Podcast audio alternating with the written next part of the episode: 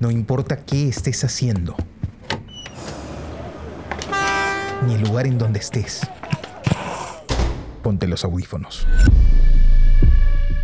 Y acompáñanos en este viaje por el mundo de la imagen en movimiento.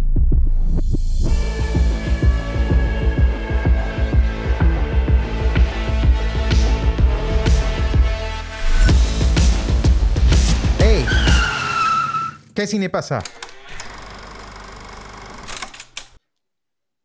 ¿Qué tal amigos? Bienvenidos a este nuevo episodio del podcast ¿Qué cine pasa? El podcast donde conversamos sobre películas que aún están en caliente para nosotros. Quiere decir que las acabamos de ver. Esta vez vamos a hablar sobre la película Batman y el misterio de Capucha Roja.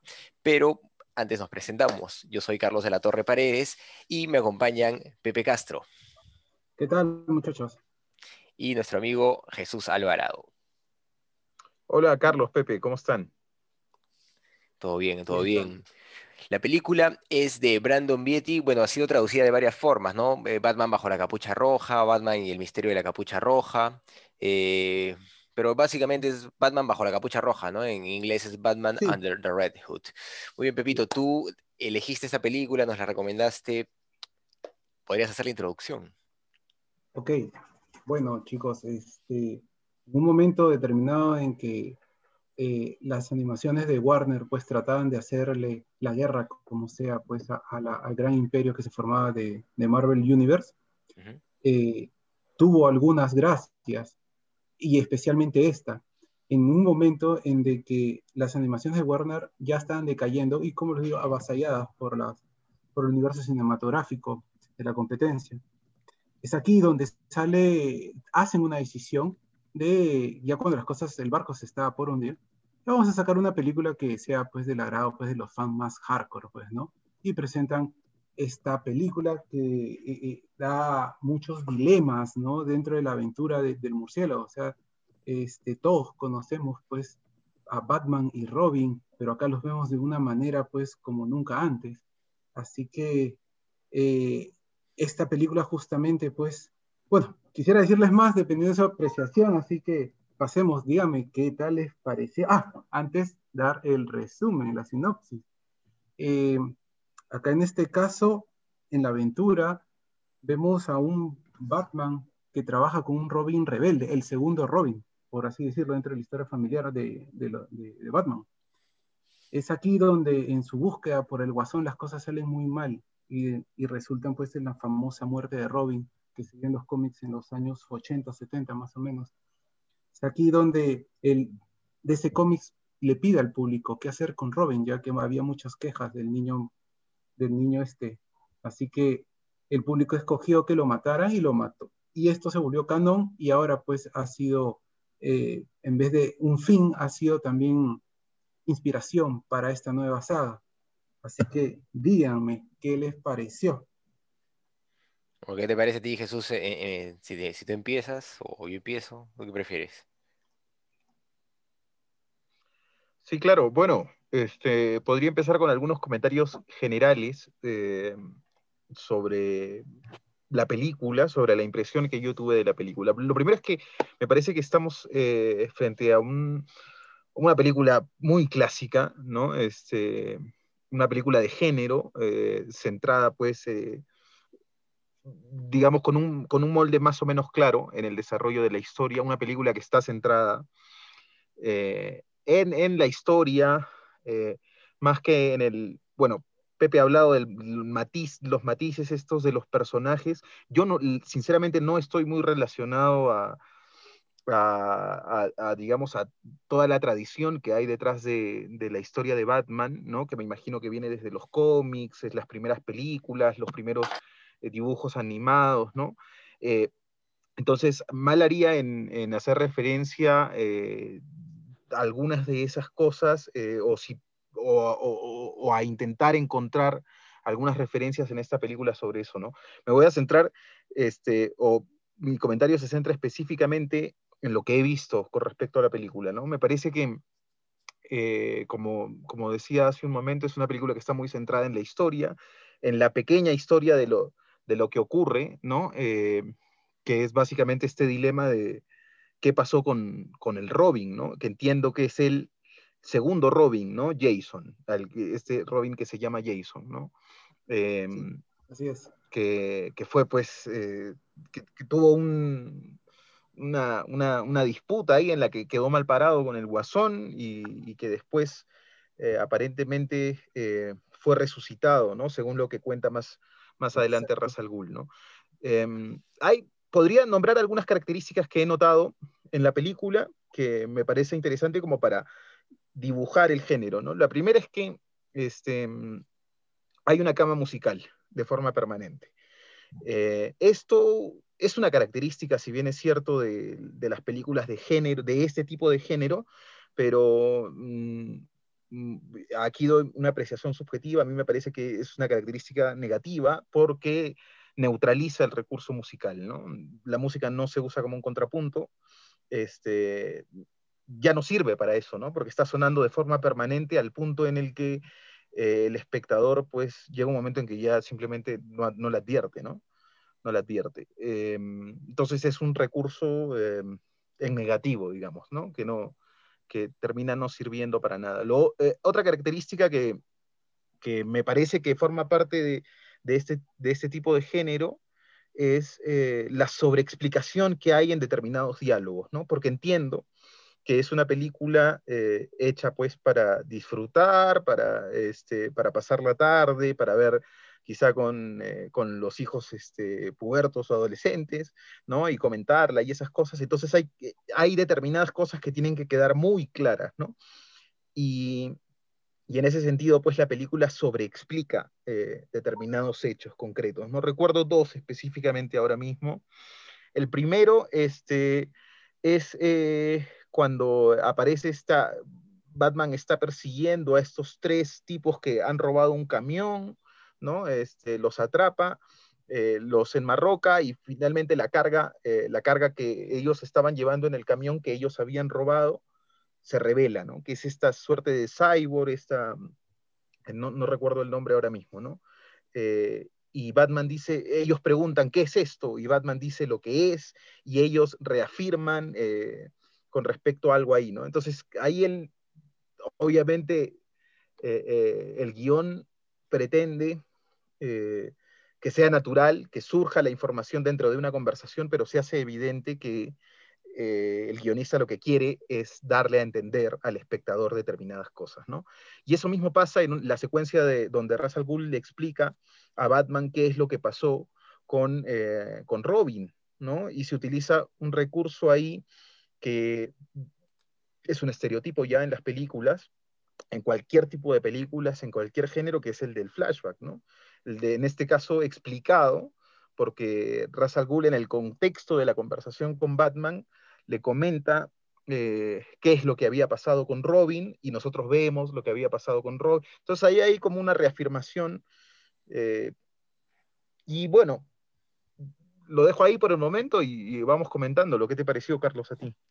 Sí, bueno, de hecho es una película de género que, como bien dices, pues recurre a, muchos eh, estereotipos, por decirlo de alguna forma. El tema de la música también es cierto. Creo que eso responde a, la tradición, ¿no? De, de las series animadas. Creo que básicamente tienen, eh, usan ese recurso, ¿no? Tal vez las de esa época más aún, o sea, o las que apelan a la época, pues, este de, principios de los, bueno, es desde el 2010, ¿no? Este, pero me recuerda un poco la, la estética del Batman de los 90, tal vez, con toda esa lógica, ¿no? Eh, no, no sé si te acuerdas tú, Pepe, de ese, de ese Batman, ¿no? Pero me, me recuerda Justamente es un punto que quería compartirlo, ya que Jesús lo menciona, tú lo mencionas. Este, las series animadas de Batman, que fue un hit total, incluso hay gente hasta ahorita que la recuerda y la sigue promocionando, este, fue, innovó bastante en el aspecto musical, este aspecto gótico musical, pues, ¿no? Que hizo tan, tan, tan grande este dibujo animado. Eh, es aquí donde Warner, pues, no cambia la fórmula. Claro, sí. Y bueno, pues, este, ya, ¿cuántos años han pasado? 20, 30, este, yo lo sentí normal, ¿no? O sea, yo no, no, no, no, no me hizo ruido, no me hizo ruido la música, ¿no? Me parecía normal dentro no, imagino, pero para, para, el más, este, ahí el más técnico, sí, pues es, hay una sobreexplotación, ¿no? claro, este bueno, yo sí estoy más cercano también a ese tipo de narrativas, ¿no? Eh, de, hecho, tiene esos elementos, es una historia, pues, incluso de cierta forma predecible, ¿no? Y, pues en, el guion, eh, como que, o sea, la, la, motivación de este Robin para hacer lo que hace como que no queda tan clara, ¿no? Eh, de hecho, se, intenta vincular a esta idea de paternidad de parte, pues, de, Batman, ¿no? Una, paternidad no directa, ¿no? Sino como, si fuera su hijo adoptado, etcétera, ¿no? Y, todo este tema, pero no, no sé, ¿no? Me parece que, es un poco jalado de los pelos, ¿no? la, reacción de ese Robin y, su, no sé, la, forma en que lo toma, ¿no? da, da que pensar, ¿no?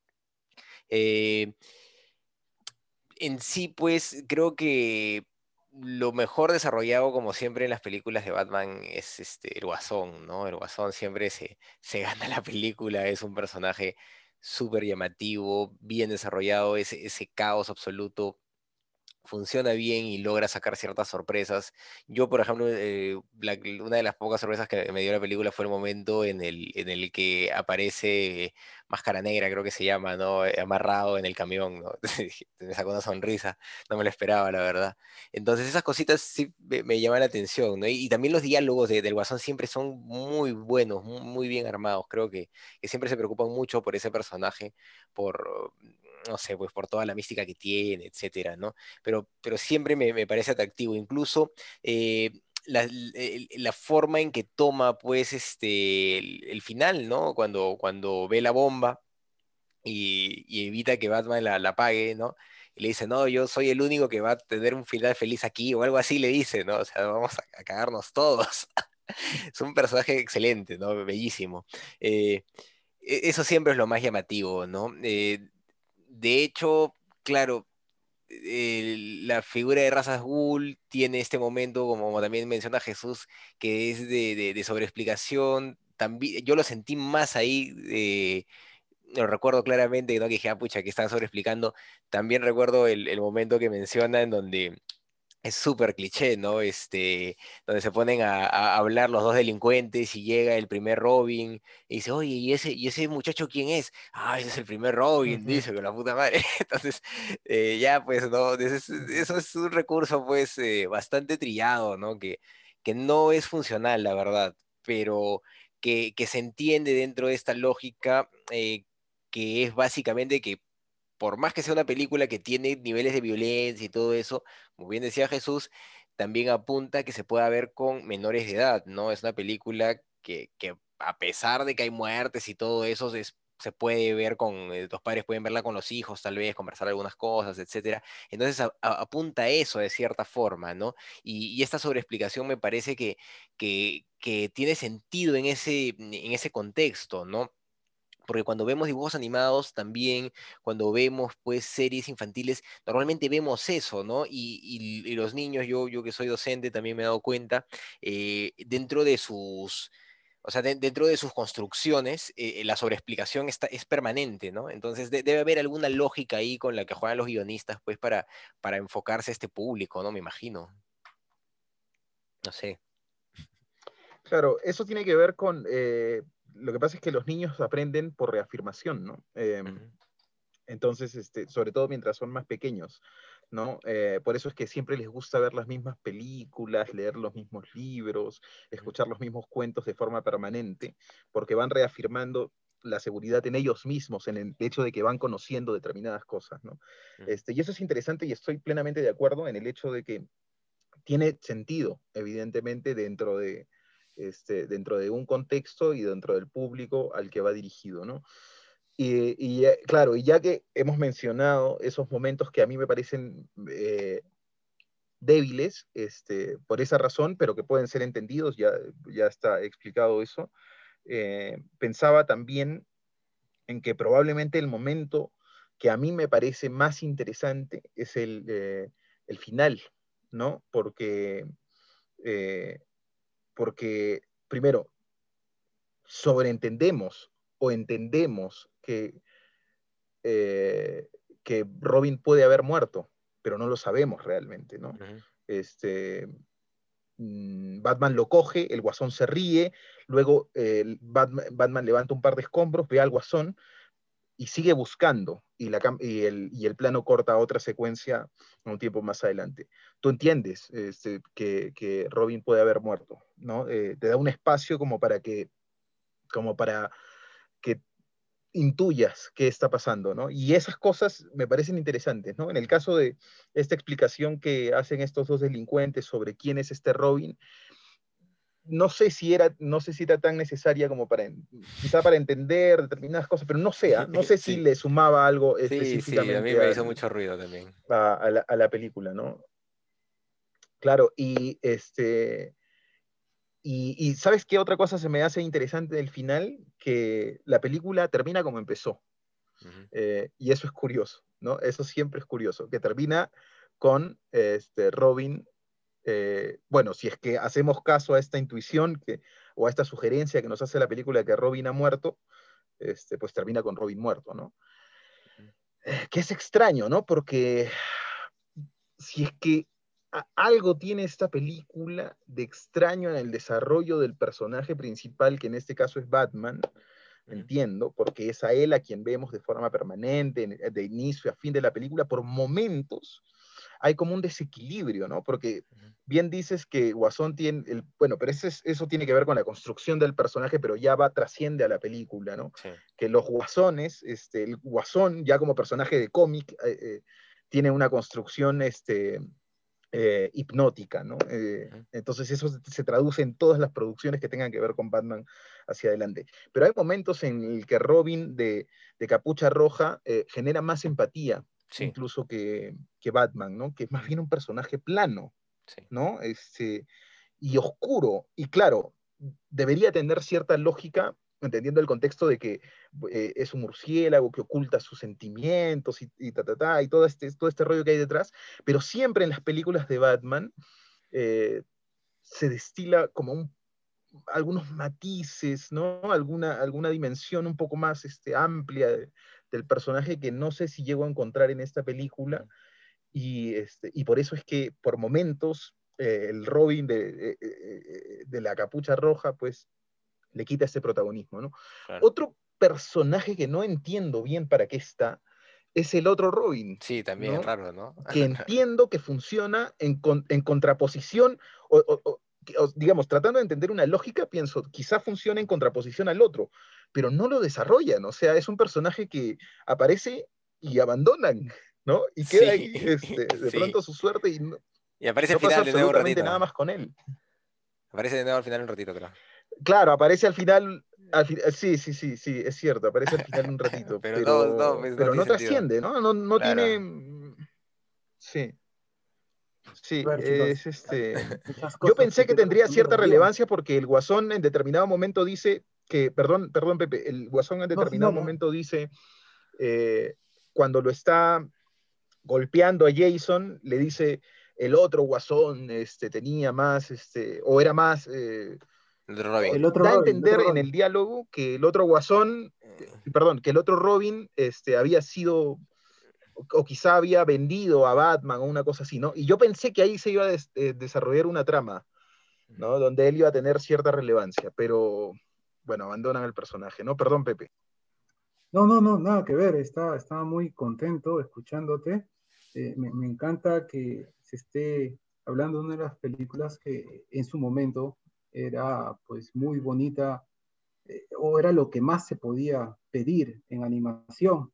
Eh, ¿Por qué? Porque se destaca bastante, en ese momento no había eh, estas animaciones de peleas, de, de, de, acrobacias, ¿no? La acción de la animación es muy, para mí me, me, encanta, es muy fluida, y justo en un momento donde dominaba el 3D. Pero regresando a lo primero, en esto de, de este Robin que entra y regresa, pues es porque la historia de Batman pues tiene un montón de personajes y cada uno tiene su historia, incluso el hecho de que por qué entra y sale este Robin, porque hay una especie de, no sé si son celos de trabajo en que pues cada, cada miembro de la familia de Batman tiene su zona que proteger. Tú puedes ayudarme, pero si bien me ayudes, te vas, te vas, ya este es mi problema, pues, ¿no? Es una cosa lindamente de los cómics, pues, ¿no? Que, que obviamente no está ahí nomás y, parece que a pesar de la sobreexplicación no, no, no se explica tanto. Eh, y, bueno, hablas de, de, este Batman que es muy plano. Bueno, e, es el, este Batman es el de los cómics, que es totalmente plano y oscuro, que ya, ya, ya es eh, súper supeditado a, a, todo. En cambio, los Batman de las películas, cada actor le pone una cierta influencia, ¿no? De, de, de su magia actoral, por decirlo así.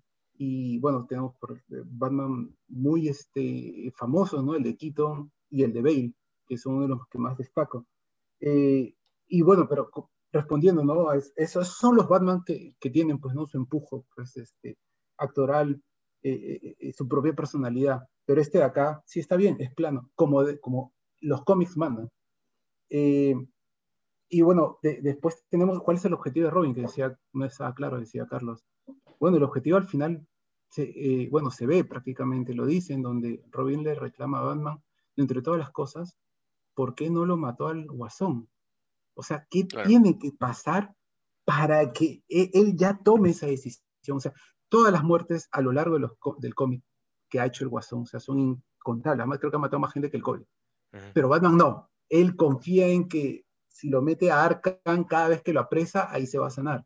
Entonces, eh, esto es tal vez algo, algo este, que pues se puede decir ya fuera como, como una crítica, pues, ¿no? A dentro de un, una conversación de fans, pero como lo pone esta historia, es algo que, que, está ahí, palpante, pues, ¿no? Todo el mundo se pregunta, ¿por qué Batman no los mata de una vez? Pues el mismo Punisher. Pero es justamente la magia del personaje, donde tiene, que tiene reglas. Batman nunca mata. Y, y, y sin importar qué le hagan a Batman, Batman nunca mata. No, claro, eh, eh, pero claro, más allá de eso, eh, claro, él le dice esto, ¿no? Le dice eso de, de que, claro, no lo has matado, que puta madre me hizo esto a mí.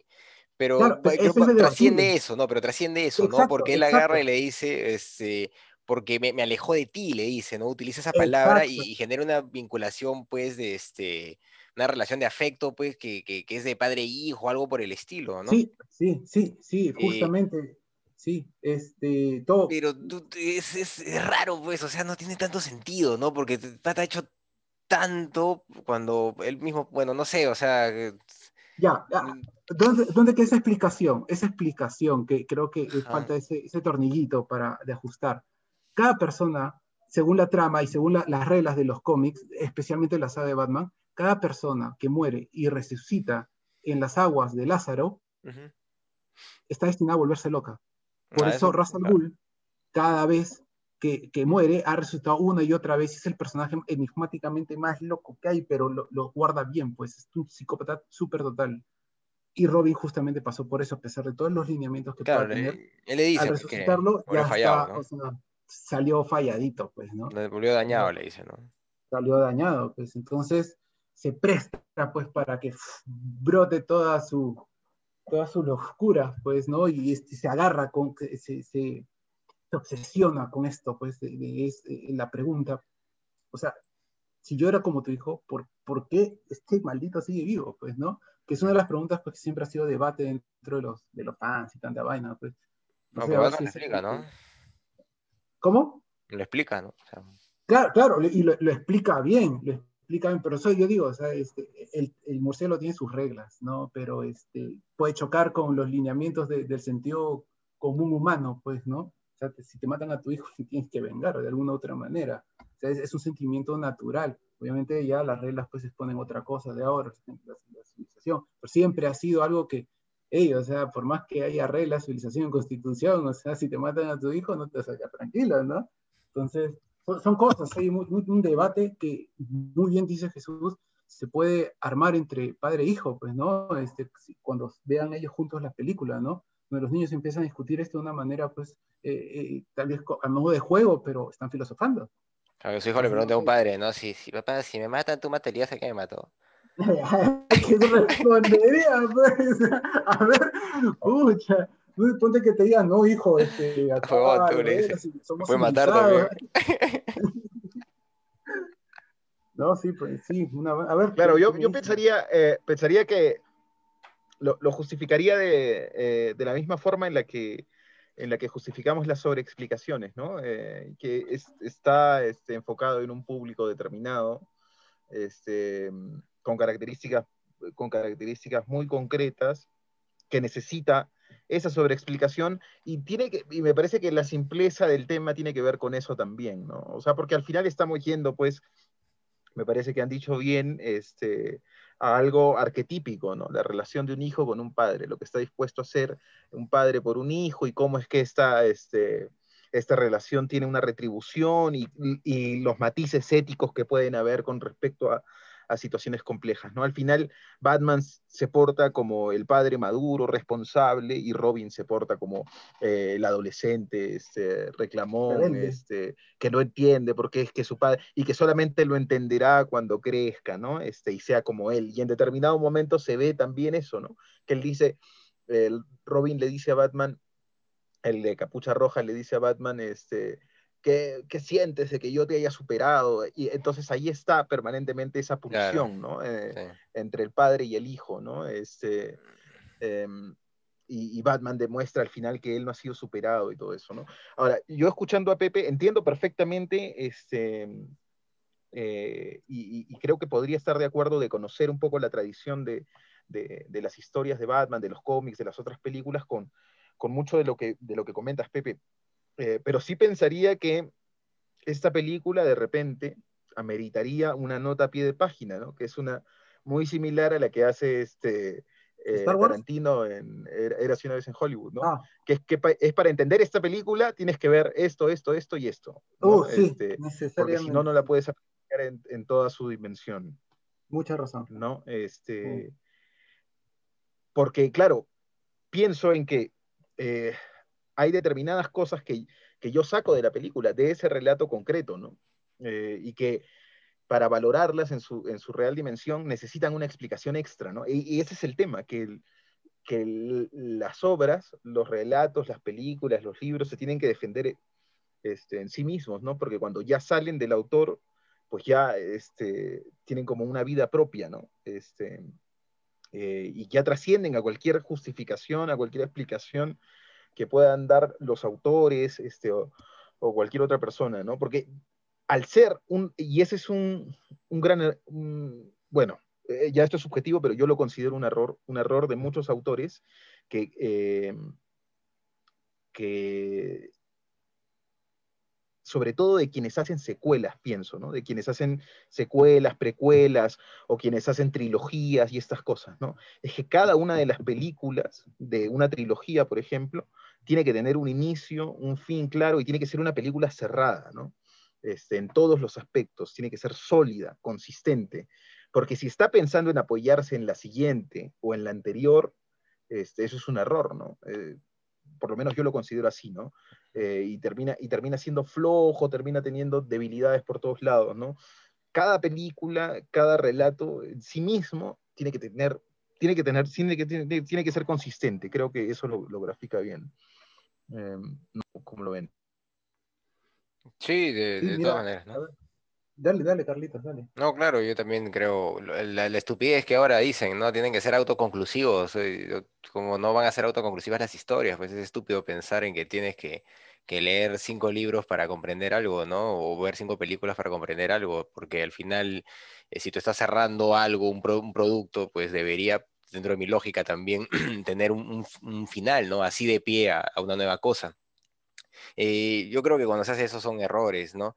Yo no creo que esta película llegue a ese, a ese grado, ¿no? Porque, claro, este, de, hecho, de hecho usa mucho de, la tradición, de, la historia de Batman y todo eso, pero de cierta forma se puede llegar a entender, ¿no? La, la situación un poco, un poco tirada de los pelos. Eh, incluso pues por los diálogos, ¿no? Ra's al le dice pues que salió, salió mal el muchacho después de esta cosa, que no sé qué vaina. Entonces, eh, claro, como que se puede ahí manejar de cierta manera, como que intenta, ¿no? De defenderse sola de alguna forma la película, incluso con, con las sobreexplicaciones, ¿no? Cuando explica quién es ese, ese antiguo Robin, etc.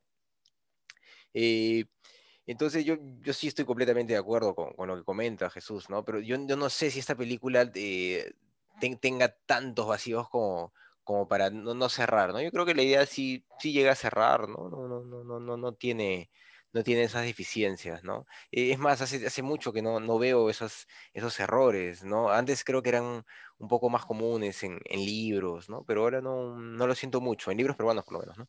Pero ahora no, yo, yo creo que la gente ya se Claro, da cuenta, ¿no?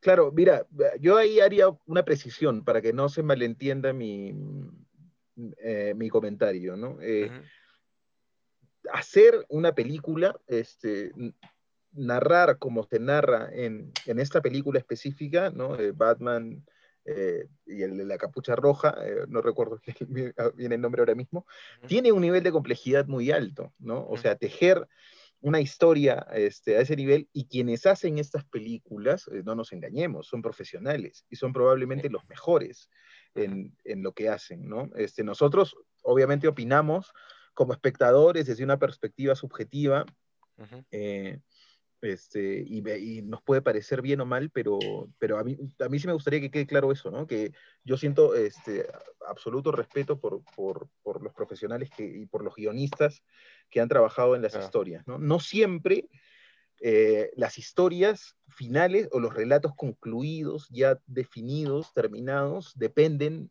de los creadores, ¿no? Muchas veces eh, estas sobreexplicaciones dependen más de, o, o- o los vacíos que pueden tener las películas dependen más de los, de los productores, de los productores y de razones comerciales, ¿no? Que también tienen su lógica, ¿no? Este, y cada uno está haciendo su trabajo, así que nada, tal eso. No, y esta es una película ultra comercial también, ¿no? Eh, Este, en esquema, en todo, ¿no? Entonces, a eso también apunta. Ahí, ahí por ahí escuché de que como que no queda muy claro el final, ¿no? Hay un cierre, eh, bueno, ahí déjame spoilearte, bueno, el, el Robin no muere. Eh, a- y justamente eh, hay otra cosa, ¿no? De que es este, esta película, si es que no deja claro un final o no, no hubo un- una preocupación ahí, es porque aparentemente iba a ser la última de, de Warner Animations. Sin embargo, el éxito de esta historia, que, que en la cual pues se, se, se arriesgaron a, a, a, romper incluso lo políticamente correcto que en ese momento pues está en auge, eh, hizo pues que diga, ok, esto es para los fans, como le digo, hardcore, pues, ¿no? Y, y la, la, gente, pues, como le, la empresa ganó, ganó y, no, y ganó, de, ganó de nuevo la confianza de los fans, que consumieron este producto muy gustosamente y fue generador de, hasta ahorita, varias películas animadas que de una manera underground eh, estuvieron ahí este, socavando, pues, ¿no? El éxito de, de, de, de, Marvel, ¿no? Con sus películas también políticamente correctas. Y al ser animación, empezaron a tener, pues, esas libertades y se empezaron a arriesgar más. Incluso sali o sea, saliendo películas donde mataban a sus personajes, donde veíamos a un Superman nacido en la Unión Soviética, que también salió ese dibujo. Salió eh, todos los dibujos de, perdón, el cómic de Frank Miller, que es el mejor Batman que para mí ha salido en, en la vida.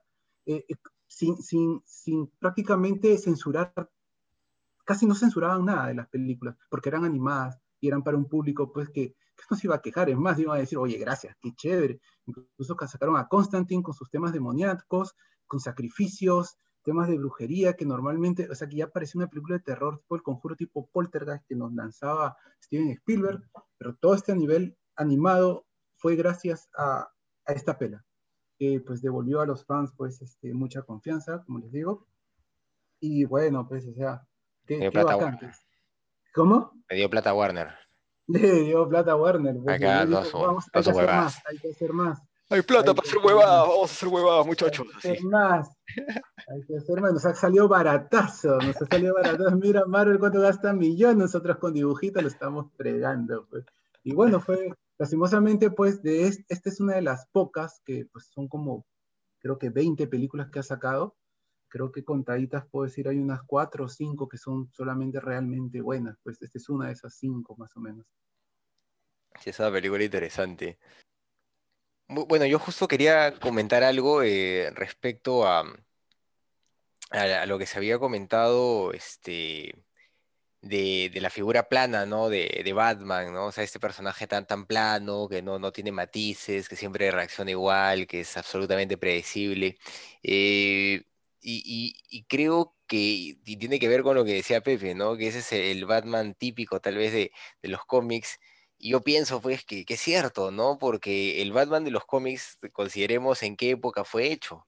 Eh, o fue creado, ¿no? Como personaje. Es, un personaje, pues, me parece, de, los principios del siglo XX, tal vez de los años, los años 20, años 30, lo mucho. Y me parece que los héroes de esa época tenían ese perfil, ¿no? Si vemos a Superman también es, prácticamente lo mismo, ¿no? Es, es un tipo, pues, este, bueno, bueno, bueno, no, no tiene matices, este, es, como que una lógica de, la época, ¿no? Que, ha trascendido hasta ahorita, ¿no? Porque estos personajes, si bien se han adaptado en algunas cosas a, a nuestros tiempos, eh, en temas tecnológicos y etcétera, en temas de contexto, pues su, actitud no ha cambiado mucho y, es por eso que tal vez se puede notar tanto la diferencia con, otro tipo de, héroes modernos hasta los que hoy en día se les llama antihéroes, ¿no? Cuando la verdad es que simplemente son, son héroes más parecidos a los seres humanos, ¿no? Sí, ciertamente. Tenemos muchos casos. de nuevo acá Constantine, que es un brujo bisexual. Tenemos a La Cosa del Pantano, que también este, le han dado su HBO, creo compró la serie ahora último, también con un lineamiento pues muy gris. Este, tenemos a Lobo, que es el netamente eh, el concepto de antihéroe, pues, ¿no? Hace lo que quiere, pues, prácticamente este caza recompensas con la fuerza de Superman, ¿no? Qué lineamiento caótico puede salir ahí y lo hace incluso más este, atractivos estas nuevas ofertas que se salen ahora. Bueno chicos, díganme, ¿qué nota le ponen al final? Mm, bueno, a ver. Dale, Carlos. Sí, bueno, bueno, a ver. Yo le voy a poner un 6. Le voy a poner un 6. Es una película que me parece entretenida, básica, arquetípica, con ciertos excesos de, de, sobreexplicación, ¿no? Eh, incluso personajes que, no llego a, comprender bien, ¿no? Este, este máscara negra, no entiendo por qué le pega cada rato a sus subalternos, por ejemplo. Hay, cosas que no... Claro, pero no, termino de, entender mucho a los, a, los personajes, ¿no? Ni, cómo se dan algunas cosas. Eh, ni, ni la figura, ni siquiera, ¿no? Este tipo es un un criminal así multimillonario que todo el mundo conoce y, está tranquilo, ¿no? vive en un lugar, un, un departamento excelente, ¿no? No se esconde, no sé, de algunas cositas que tal vez no entiendo por, por temas culturales, eh, pero me parece pues que la película mm, es una película bien intermedia, ¿no? Eh, si bien el Guasón se, se, se gana los laureles como siempre, creo que no tiene la profundidad pues de de, otras películas de Batman como las de, Nolan, ¿no? Por lo menos, eh, si bien Tenet de, Nolan fue una película eh, pretenciosa y mediocre, eh, me parece que, la saga de Batman de él es muy filosófica, muy interesante, y me parece que eso le falta un poco a esta película, ¿no? El personaje de Batman, por lo mismo que es un personaje tan plano, tan llano, requiere estos matices de, filosofía, ¿no? De, introspección respecto a su propia existencia y su propia condición para justificarlo un poco más, ¿no? Eh, yo creo que acá no se siente mucho eso y es por eso que,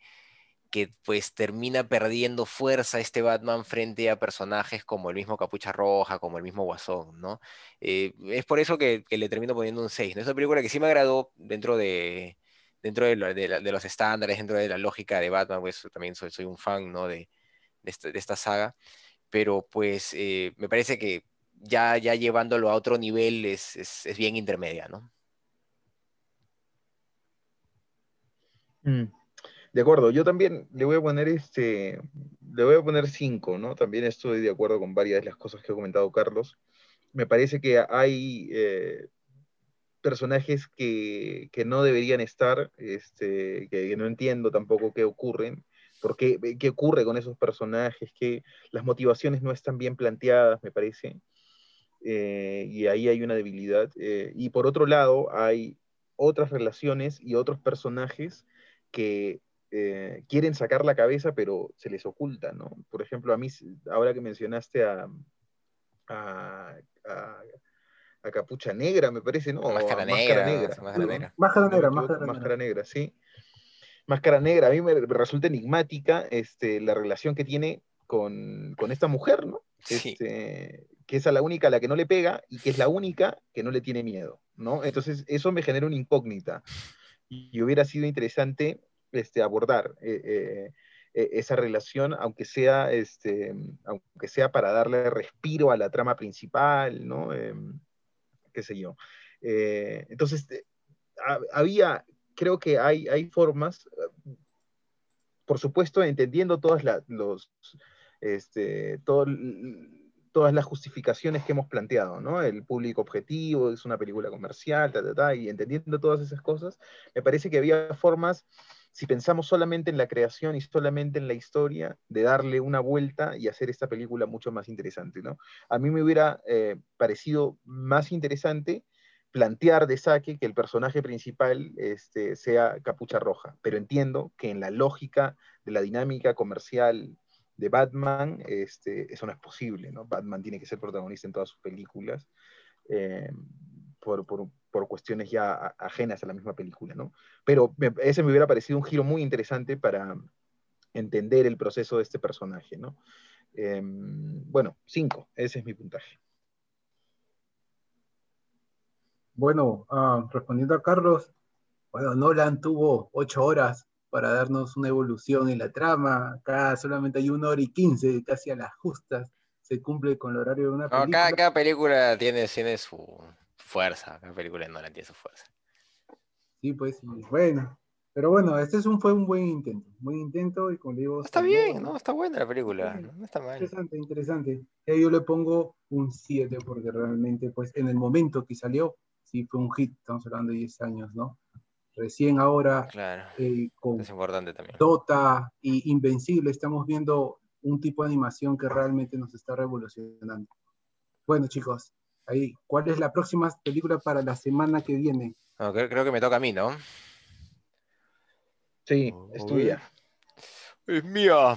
A ver, vamos a ver. Eh, yo quiero proponer una película mexicana, siguiendo con, esta lógica eh, de cine mexicano que está interesante.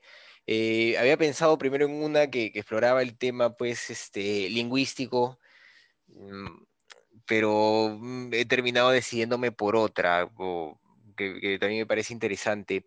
Eh, es una película que se llama Nuevo Orden, es una película del 2020 del director Michel Franco, en donde, eh, si no me equivoco, actúa pues este un actor mexicano que se ha hecho famoso hace poco por la serie de Luis Miguel en Netflix, ¿no? Entonces, este, esa película que, ha tenido algo de movimiento, eh, no me parece que, se enmarque dentro de, del cine tan, tan, tan tradicional tal vez eh, estructuralmente sí, pero por la temática y por cómo lo enfocan, tal vez no, no tanto, no, no, no, puede ser tan comercial, o podría ser entendido como no tan comercial, así que eh, voy a decirme por esa. Nuevo orden de Michel Franco. Eso vamos a ver, eso vamos a hablar la próxima semana. Muy bien. Ah, genial. Perfecto. Muy bien amigos, eso ha sido todo por hoy. Muchas gracias por seguirnos. Hasta una próxima. Hemos sido sus amigos de ¿Qué cine pasa? Nos vemos. Chao, adiós. Gracias, un abrazo. Hasta luego.